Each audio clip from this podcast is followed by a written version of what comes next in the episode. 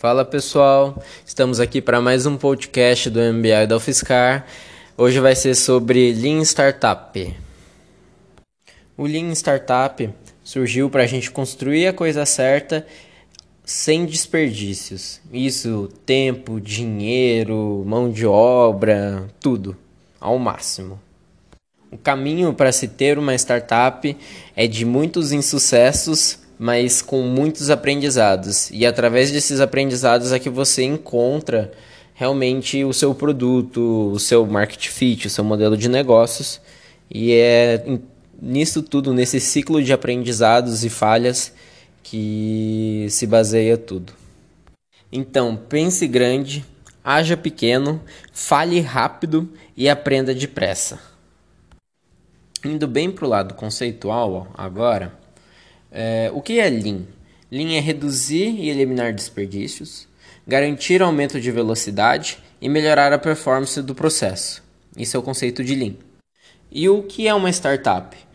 É uma organização temporária que cria algo novo e escalável e que tem um grande grau de incerteza envolvido na criação. E aí tem o Lean Startup. E ele tem cinco princípios. Primeiro, empreendedores estão em todos os lugares, sendo abordado nesse tópico até o, intraempreendedorismo, você como um empreendedor de si mesmo. Também tem aí as coisas legais, né, que do lado de empreendedorismo, que daí é você buscar sempre um excelente produto, ter uma equipe super legal, achar a ideia certa, na hora certa, ter uma super tecnologia envolvida, e isso tudo envolve até a parte de startup. E também tem a parte chata que muitas das vezes não se comunica nessa parte de empreendedorismo que você tem que criar, que é um processo muito bem definido e também ter um gerenciamento da sua startup. Se, sem essas coisas também não funciona uma startup, não é possível criar e funcionar. E aí vem o segundo princípio também, que é o empreendedorismo é gerenciamento. E aí vem a frase do Peter Drucker, que é What gets measured gets managed. Ou seja, o que você consegue medir, você consegue gerenciar.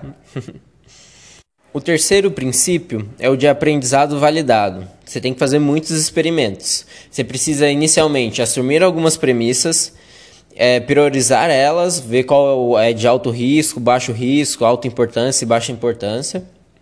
Aí você gera essas hipóteses e aí você executa o teste aprendendo com os resultados. O caso clássico que o, que o Renan apresentou para a gente foi o caso do Airbnb, que eles aprenderam muito com as fotos, que eles precisavam de fotos profissionais e, e que isso tinha convertido muito mais reservas para eles. Só para dar uma relembrada. O quarto princípio é o de construir, medir e aprender, que é mais ou menos o que a gente estava conversando sobre essa parte de experimentação. Você precisa construir algo, algum produto, aí você mede, coleta feedbacks e com isso você aprende. E aí com esse aprendizado você constrói uma nova coisa, mede e aprende. E aí continua nesse ciclo. E o quinto princípio é o de compromissos com inovação. Você precisa de um mínimo produto viável para fazer essa inovação. Você precisa refinar o produto, é the Engine, que seria o, o princípio. E também você precisa sempre estar tá tomando decisões, pivotar ou, ou preservar o que foi aprendido, enfim. Agora vamos entender mais o conceito de MVP. O que é um MVP? As diferenças entre protótipo, MVP e produto final. O protótipo ele acaba sendo aquilo que você planejou, aquilo que está no papel ainda, rabiscado. Você ainda vai tirar é, do papel, você vai criar esse produto físico às vezes ou digital. O MVP é o seu produto, ele é vendido, só que ele é o mínimo, mínimo mesmo. Ele até usa o exemplo de um hambúrguer. O protótipo acaba sendo a receita, o, o desenho do hambúrguer, o que você imaginou. E o MVP é aquele cheeseburger básico, assim, só o queijo e o pão e a carne. E aí também tem o produto final, que depois de muito aprendizado, feedback dos seus clientes, você chega num produto muito melhor. E aí você pode pegar aquele hambúrguer gourmet, que tem todos os ingredientes que o pessoal está esperando, batata frita, tem toda uma experiência por trás do produto final. E aí essas são as diferenças. Importante aqui, você tem que lembrar que ele é o mínimo, mas tem que ser o viável. É a interseção dos dois. Sem isso, não consegue se ter um produto mínimo viável que realmente as pessoas consigam utilizar e ao mesmo tempo comprar e, e enxergar valor. Vamos agora conversar sobre os tipos de MVP. É, são cinco mais famosos, mas tem vários outros e o limite é a criatividade.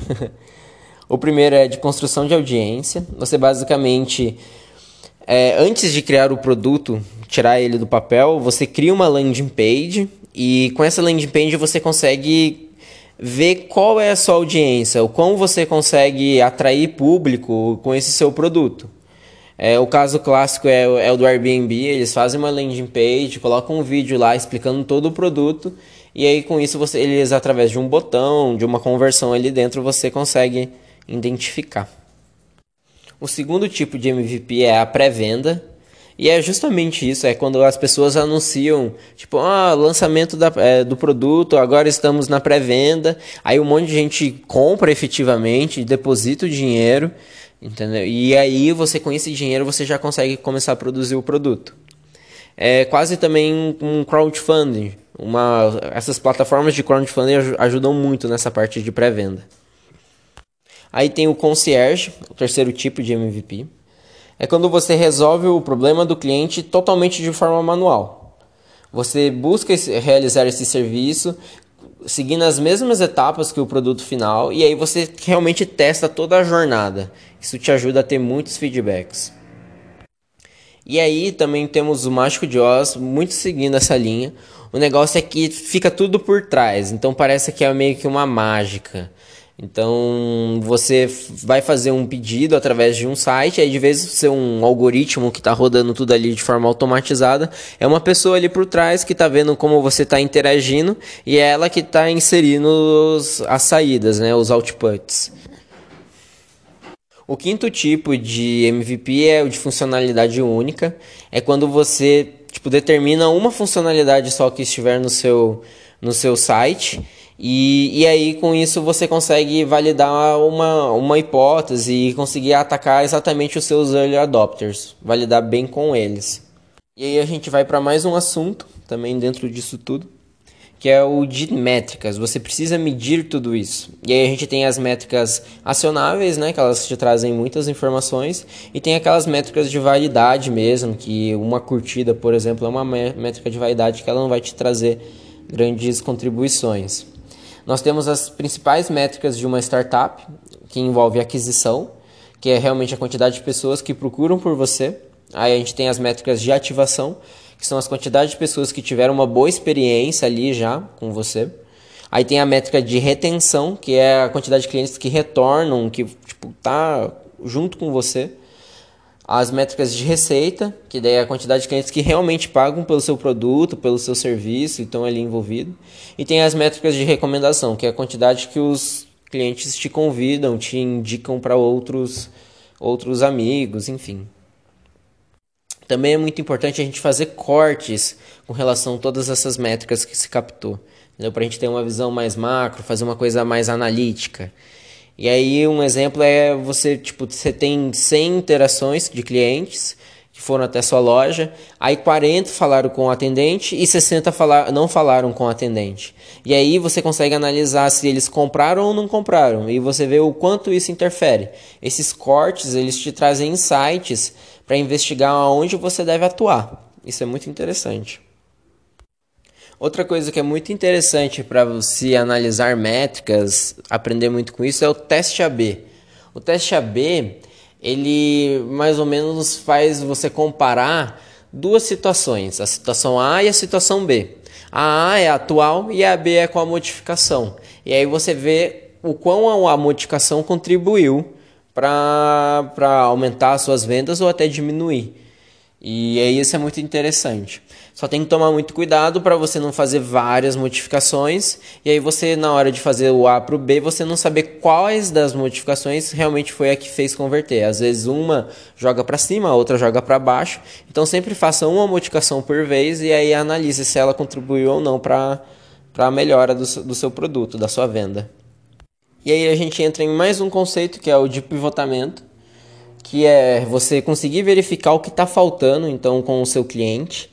E aí você com isso consegue identificar umas novas oportunidades no seu modelo de negócio, no seu produto, enfim, no, no que está envolvido no seu cenário. E aí depois disso você consegue adaptar realmente, fazer a modificação e revolucionar o seu negócio. Você realmente mudar de direção, ou seja, fazer o pivô. É mais ou menos isso o conceito. E aí eu consigo te falar alguns tipos de pivotamento para ficar mais claro para você. E aí a gente tem, por exemplo, a de aumentar o zoom, que é justamente você nichar o seu negócio, você aumentar o zoom ali nos seus clientes, né, no seu mercado. Tem a de diminuir o zoom, que é justamente você ficar mais generalista, você abranger todo mundo. Temos a de segmento de cliente que você muda o seu segmento de cliente, você atendia jovens e aí você começa a atender pessoas mais velhas, por exemplo. Tem a de necessidade do cliente, que é justamente você identificar uma coisa que você não estava contemplando ou que você não estava dando tão foco e aí você direciona para essa necessidade. Temos a de arquitetura de negócio, que é a de você mudar toda a sua estrutura mesmo, seu modelo de negócios, business model canvas, como você monetiza, como é a sua relação com parceiros, seus canais. Você acaba mudando isso, por exemplo. Temos a de captura de valor, que é você identificar o que é mais valoroso e focar nisso. Temos de motor de crescimento, temos a de canal de distribuição, temos a de tecnologia mesmo. E, e é por aí. E no finalzinho da aula, o Renan começou a comentar de motores de crescimento mais a fundo.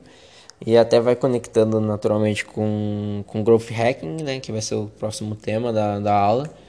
E ele fala que tem três tipos principais né, para você dar um, um crescimento contínuo e sustentável para sua startup né, no, no, em relação ao mercado que tem o, o, o, motor pago, né? Que daí você envolve todas essas estratégias de mídias, enfim, do Google. Temos a, a estratégia de viral, entendeu? Que daí viraliza mesmo a sua, a sua, o seu produto, a sua publicação, enfim, a sua empresa, entendeu? A sua, a sua informação, enfim, viraliza. E também tem a, a o motor de retenção. Em todos esses motores nós temos algumas métricas, né, como o custo de aquisição, o valor de tempo de, de permanência, que é o lifetime value. Nós temos também as métricas como aquisição, taxa de churn, é, taxa de retenção do cliente. Isso tudo a gente vai ver mais na, nas próximas aulas. É isso, galera. Valeu.